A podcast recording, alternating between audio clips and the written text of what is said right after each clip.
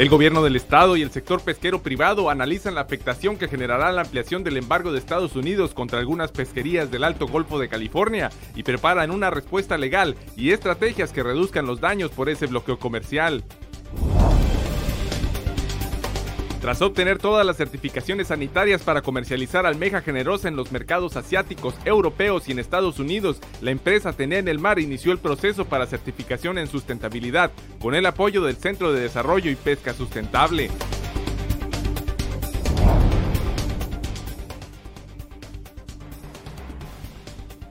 La corrosión y la falta de mantenimiento ha dañado toda la estructura metálica del puente peatonal del Mar y en algunos puntos está totalmente destruida, sin que el gobierno municipal haya atendido esa situación.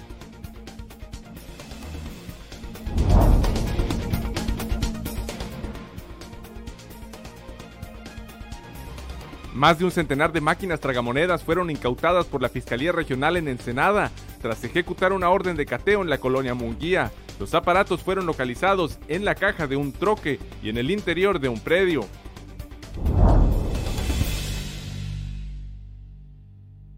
En menos de cuatro horas se agotaron en Tijuana los boletos de la Lotería Nacional para la rifa del avión presidencial, que en términos reales no será rifado.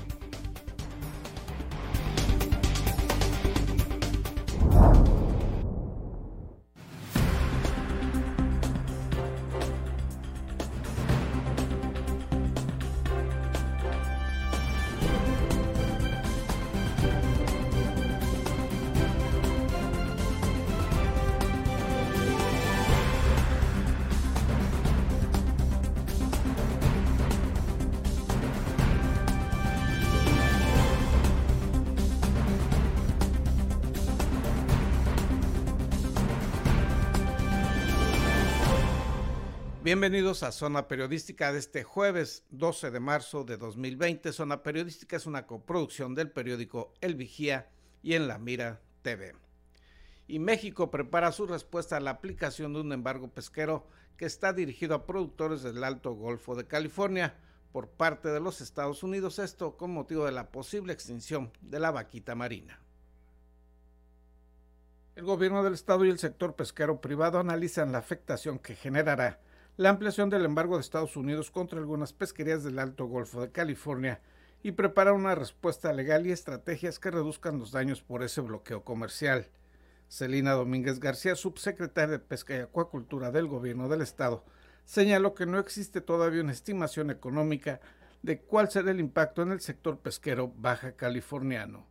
Pues mira, precisamente ahorita estamos haciendo los acercamientos tanto con los sectores productivos y ahorita pues ya toca el área industrial, ¿no? Eh, en sí todavía no tenemos la estimación, la cuantificación de cuánto nos podría afectar monetariamente, eh, porque eh, esto pues nos tomó muy de sorpresa, incluso ahorita estamos cabildeando una reunión a través de todos los titulares de secretarías y subsecretarías de pesca a nivel nacional. El pasado lunes Estados Unidos prohibió la venta en ese país de camarón, sardina, chano, sierra, arenque, macarela, anchoas y curvina capturadas en la región del Golfo de California que comprende desde Puertecitos, Baja California, hasta el faro de Puerto Lobo, Sonora. Domínguez García indicó que se está convocando reuniones con productores pesqueros de esa región, así como autoridades federales para analizar el tema, y explicó que hay preocupación entre pescadores de otras regiones de México ante el temor de que dicho embargo pueda afectarlos también a ellos.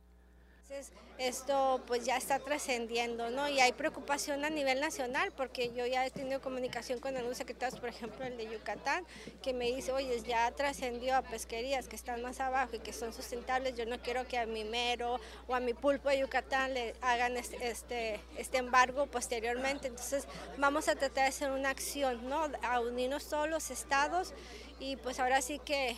Em, pues ahí decirles al gobierno federal que por favor nos apoyen. ¿no? Alfonso Rosiñol de Vichy, presidente de la Cámara Nacional de la Industria Pesquera en Baja California, informó que tras conocerse la oficialización de ese embargo, se estableció contacto con la Comisión Nacional de Pesca y Acuacultura para iniciar las acciones jurídicas correspondientes. Sí tenemos que buscar cómo es que esto eh, se puede revertir a la brevedad. En comunicaciones que hemos tenido iniciales con Conapesca, nos han hablado de su plan que tienen para revertir eh, este, esto que acaba de suceder y recuperar el certificado de comparabilidad. Agregó que por fortuna la ampliación del embargo se dio recién terminada la temporada de captura de la mayoría de las especies enlistadas y ello reducirá por el momento el impacto económico y se tiene la esperanza de poderlo resolver jurídicamente antes de que reinicien las capturas. Según la legislación norteamericana para la protección de mamíferos marinos, los secretarios del Tesoro y de Comercio de Estados Unidos deberán prohibir la importación de pescado o productos de la pesca que hayan sido capturados con tecnologías comerciales que resulten en la muerte o lesiones graves de mamíferos marinos por su captura incidental. En este caso, dicha normatividad se aplica, de acuerdo a los norteamericanos, por la mortandad incidental de vaquitas marinas, especie endémica del Alto Golfo de California y que está en riesgo crítico de extinción, informó para Zona Periodística Gerardo Sánchez García. Empresarios pesqueros mexicanos trabajan para cumplir no solo con las normas sanitarias, sino también con las nuevas reglas de sustentabilidad que se han convertido en otro factor de competitividad comercial. Tras obtener todas las certificaciones sanitarias para comercializar almeja generosa en los mercados asiáticos, europeos y en Estados Unidos, la empresa Atene en el Mar inició el proceso para la certificación en sustentabilidad con el apoyo del Centro de Desarrollo y Pesca Sustentable. El programa de mejora consiste en, pues en eso, en mejorar la pesquería de almeja generosa, localizando los, los aspectos que podamos corregir o mejorar y hacer un programa de trabajo conforme a eso para encaminado a una certificación que es la certificación del MSC. Todavía no estamos ahí, pero es como el inicio de, de la preparación para tomar esa certificación. Minerva Pérez Castro, directora de dicha empresa pesquera, enfatizó que obtener la certificación en sustentabilidad permitirá atender mercados más exigentes en ese tema y mantener la competitividad ante otras compañías y naciones. Hemos ido siempre buscando eh, estar a la vanguardia, seguir el movimiento mundial y primero nos enfocamos en las certificaciones sanitarias, ahora nos estamos enfocando y el objetivo son las certificaciones de sustentabilidad. Entonces, pues para allá vamos. Minerva Alonso Alemán, directora de la sede Pesca México, explicó que a nivel mundial las comercializadoras determinaron el requerir certificaciones de sustentabilidad y descubrieron que pocas empresas podrían cumplir con ese requisito. Por ello, dijo, parte de las actividades del Centro de Desarrollo y Pesca Sustentable es brindar a los pescadores mexicanos la capacitación para que cumplan con ese requisito. Eh, un proyecto de mejora viene a ser la respuesta ante la falta de de productos certificados en sustentabilidad en el mundo. Cuando hace algunos años las grandes comercializadoras decidieron que solamente iban a comprar productos pesqueros certificados en sustentabilidad, se dieron cuenta que no existían suficientes y no había manera de hacerlo, que todas las pesquerías teníamos que trabajar para llegar a esos niveles, a esos estándares internacionales y los proyectos de mejora surgieron como la herramienta para hacerlo. Por su parte, Alfonso Rosiñol de Vichy, presidente de la Delegación Baja California de la Cámara Nacional de la Industria Pesquera, destacó que en México el 25% de los productores pesqueros cuentan ya con un certificado de sustentabilidad, cuando el promedio mundial en el mundo es de solo el 13%. En el caso de Atenea el Mar, dijo, es un ejemplo de compromiso no solo con las normas de calidad y sanitarias, sino también para garantizar un producto generado en forma sustentable, como cualquier otro de los mejores productos pesqueros del mundo, informó para Zona Periodística Gerardo Sánchez García. Pasando a otros temas, mañana viernes estarán ofreciendo gratuitamente en el Centro Social Cívico Cultural Riviera de Ensenada diversas conferencias en torno al tema del suicidio, que es la segunda causa de muerte entre los jóvenes baja californianos. Las pláticas iniciarán a las 9 de la mañana y serán impartidas por diversos especialistas, están dirigidas al público en general.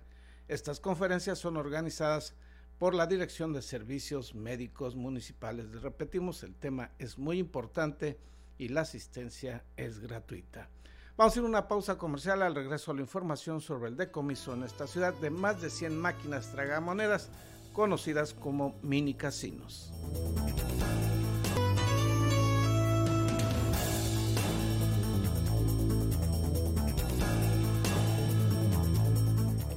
La Fiscalía General del Estado propinó fuerte golpe a los operadores de los mini casinos en Baja California. En este puerto le decomisaron decenas de esos aparatos César Córdoba Sánchez nos tiene los detalles. Una cantidad de 161 máquinas tragamonedas conocidas como mini casinos fueron decomisadas después de haber sido encontradas en la caja de un camión y una casa de la colonia Munguía. La Fiscalía Regional del Estado decomisó los aparatos entre los días lunes y martes de la presente semana como resultado de haber ejecutado igual cantidad de órdenes de cateo por el delito de corrupción de menores. Una de las inspecciones judiciales se realizó en un domicilio de las calles Felipe Ángeles entre 11 y Matamoros, donde fueron aseguradas 103 máquinas y el resto, es decir 58, fueron halladas en la caja de un camión localizada cerca de la vivienda.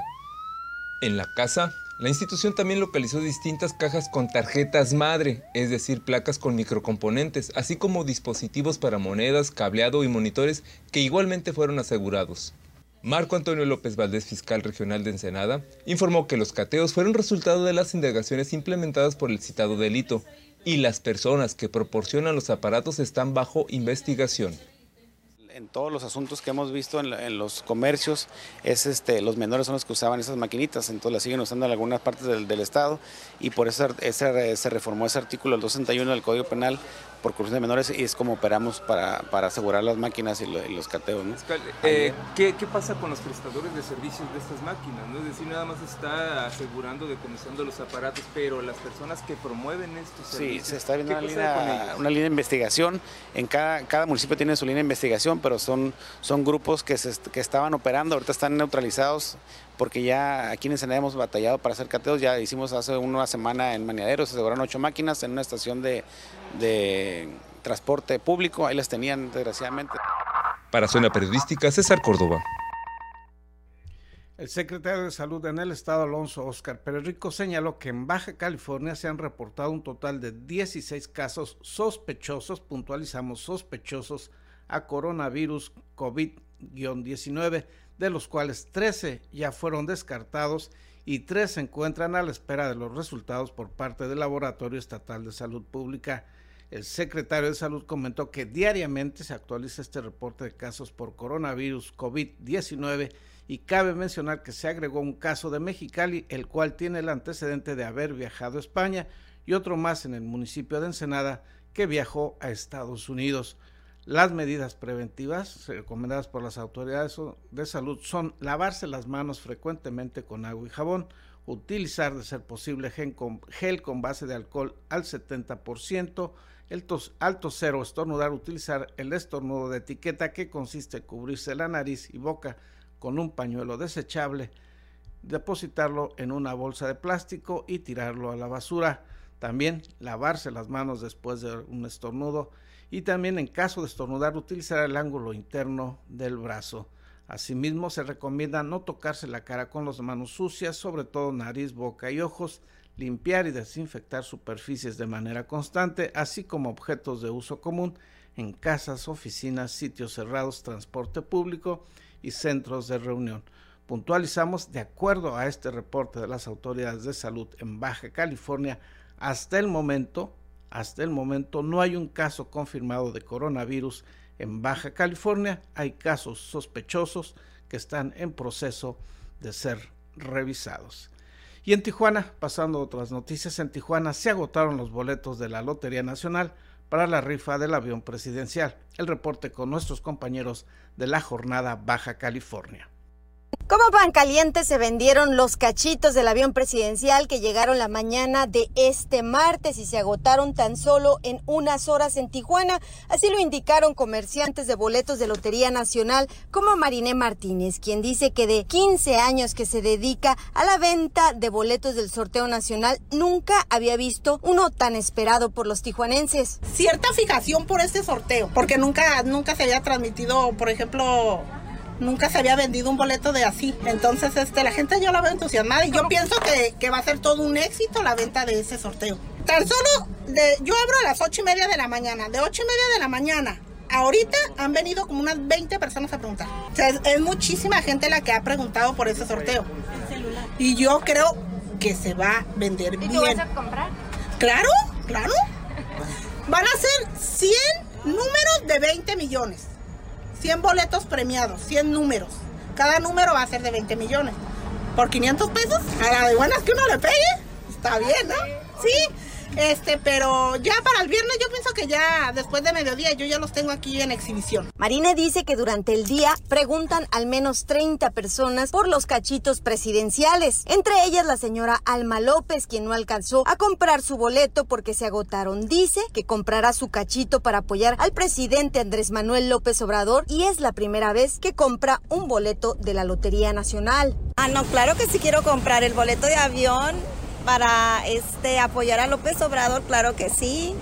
Es una forma de apoyar al, gobierno para que siga este, haciendo causas nobles, causas buenas, eh, como lo de las becas para los jóvenes y todo lo que se ha robado por la corrupción, que todos lo, lo, regresen al... Pues no, no, no me enteré que oyera, simplemente vine a preguntar a ver si ya estaban los boletos para poder comprar. Pero ya me dijeron que para el viernes, pues ya el viernes ya de seguro voy a venir. Ah, no, qué bueno, qué bueno. La mayoría de la gente apoyamos al gobierno, a López Obrador, porque necesitábamos un cambio y, bueno, el cambio está con él. Mientras que el señor Ramón, un hombre de avanzada edad, solo llegó a preguntar cuándo llegarían más boletos de la rifa del avión presidencial, pues su situación económica es difícil y tiene que ahorrar 500 pesos para comprar y dice cooperar. Y es que en el boleto impreso de la rifa del avión presidencial, a letra dice, es una cooperación para equipos médicos y hospitales donde se atiende de manera gratuita a la gente pobre. Y don Ramón dice que es una forma de apoyar a los más necesitados. Pero,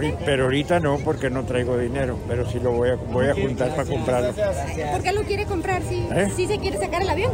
No, para cooperar, para cooperar y, y si me lo llegara a sacar, pues lo rentaría o lo, lo vendería o lo, no sé. De acuerdo con el agente autorizado de la Lotería Nacional en Tijuana, Ronaldo Nicolás Pinedo, dijo que los boletos del avión presidencial se vendieron en cuatro horas, pues de los 100 boletos que se ordenaron fueron comprados de inmediato por 10 distribuidores autorizados en la ciudad. Ronaldo Nicolás dijo que de 25 años que tiene como distribuidor autorizado de la Lotería Nacional, es el cachito más caro del que se tiene registro, pues en promedio el premio mayor de la Lotería Nacional cuesta 120 pesos y cada boleto de avión presidencial tiene un costo de 500 pesos por cada número. Mencionó que las personas lo compran por la simpatía que tienen hacia el presidente de México. Este es más bien por simpatía. Es más bien por simpatía. ¿Por qué por simpatía? Por simpatía al presidente. Algunas personas dicen que lo quieren apoyar de esa manera, para, para, porque ellos dicen, no, pues para que los programas públicos... Exactamente, exactamente. Entonces es por simpatía. Y los otros, bueno, pues hay gente que juega un X número. Entonces esas personas pues, van a seguir comprando sus números.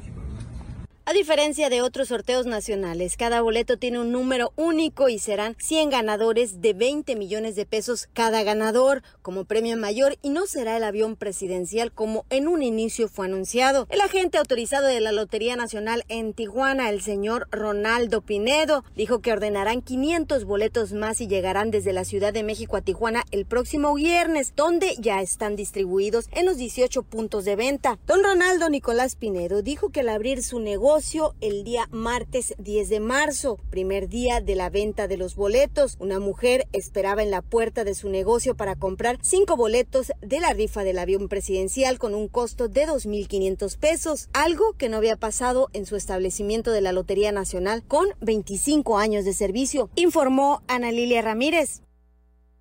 Y en otros temas, este jueves en el ex Hotel Riviera a las 19 horas, el día de hoy, se realizará la presentación del cortometraje Adagio, el cual fue dirigido por Rolando Hernández y producido por alumnos de la carrera de cine del CUT Campus Ensenada. La entrada es gratuita para conocer esta producción cinematográfica de alumnos, de alumnos del CUT Campus Ensenada. Vamos a ir a una pausa, al regreso la historia de un puente peatonal olvidado y peor tratado.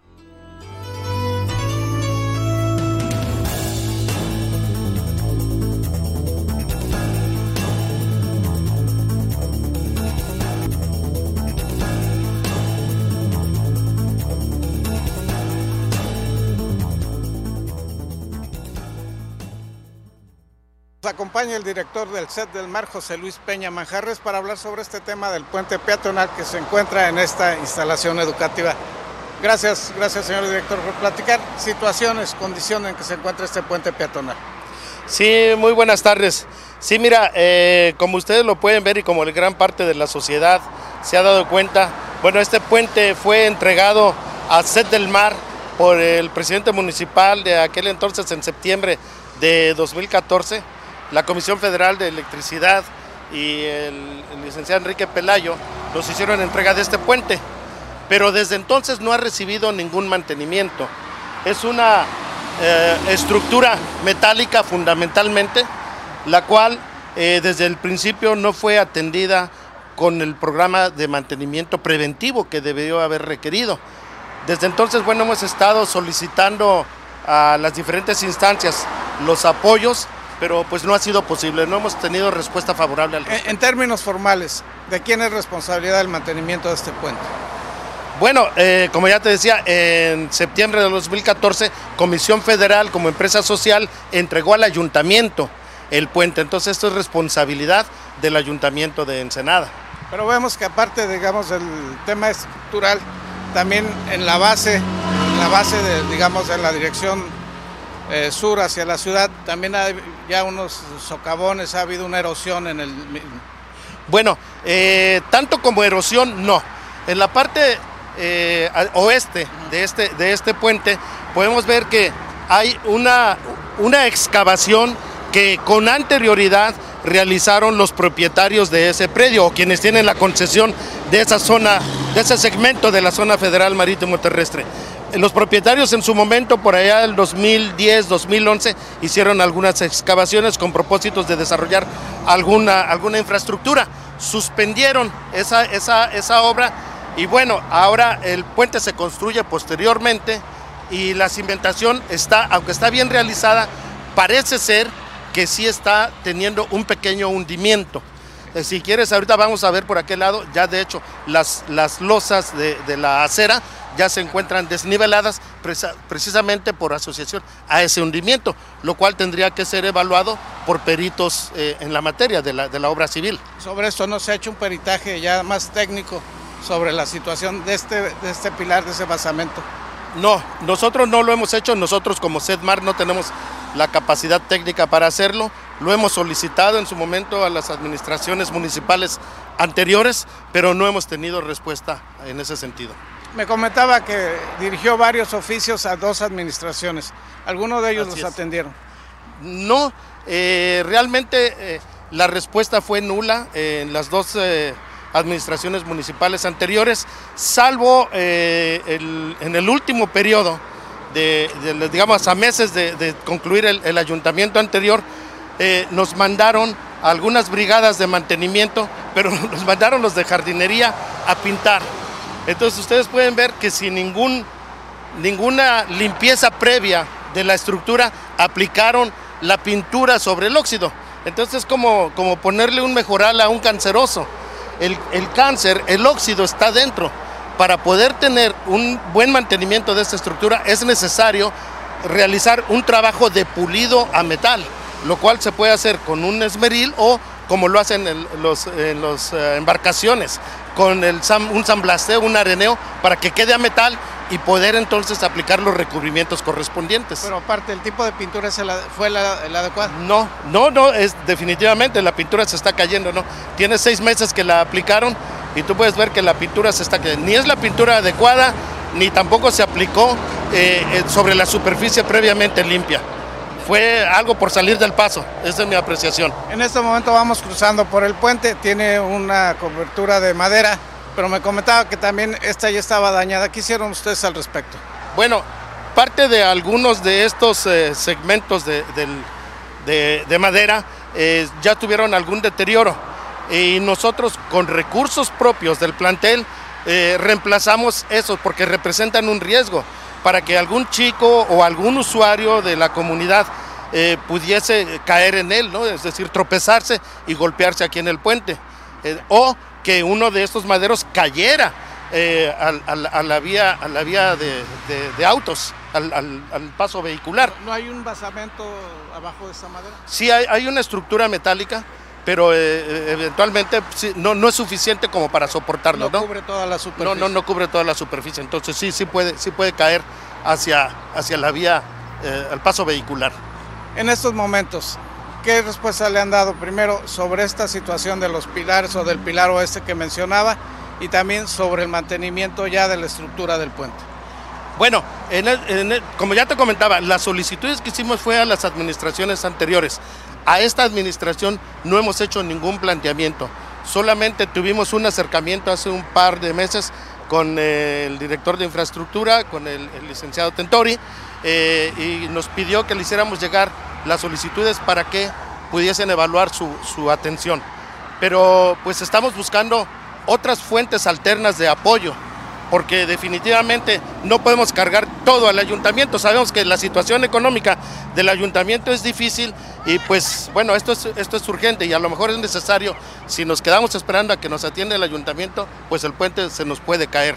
Mejor vamos a buscar otras alternativas y es el, proceso en el cual estamos. Una última pregunta, ¿este puente está iluminado durante las tardes, noches? Eh, es parcialmente. Al principio sí estuvo bien iluminado, pero hemos sido también vandalizados. Eh, lamentablemente algunas eh, eh, personas poco conscientes pues han, han estado retirando parte de las luminarias, pero parcialmente sí tenemos iluminación. Ese es uno de los problemas para poder atender a nuestros chicos en el turno vespertino, porque sobre todo en los meses de invierno tenemos poca iluminación, tenemos de que los microbuses no respetan los paraderos o luego no quieren pararse. Y entonces es un problema para que nuestros chicos puedan ser trasladados representando un riesgo para ellos y su integridad. Pues, señor director, le agradecemos mucho esta, pues, esta entrevista y este recorrido por esta hora que, como bien lo comenta, requiere ya una acción más inmediata, más eficiente. Así es. Para que puedan ustedes contar con un puente seguro y en mejores condiciones. Pues para que la comunidad del Set del Mar y la comunidad que evita en el área aledaña del Sausal tenga algo más seguro para poder transitar. Nuevamente, gracias. Gracias a ti. Pues esto fue lo que nos dijo el director del Set del Mar. Usted vio las imágenes, hay partes de este puente que ya están destruidas, hasta donde se sabe no está en riesgo la estructura eh, básica, fundamental. Sin embargo, sí se requiere una atención urgente, pero sobre todo eficiente de la autoridad municipal. Es todo por hoy. Gracias por habernos acompañado. Que tenga usted un excelente día.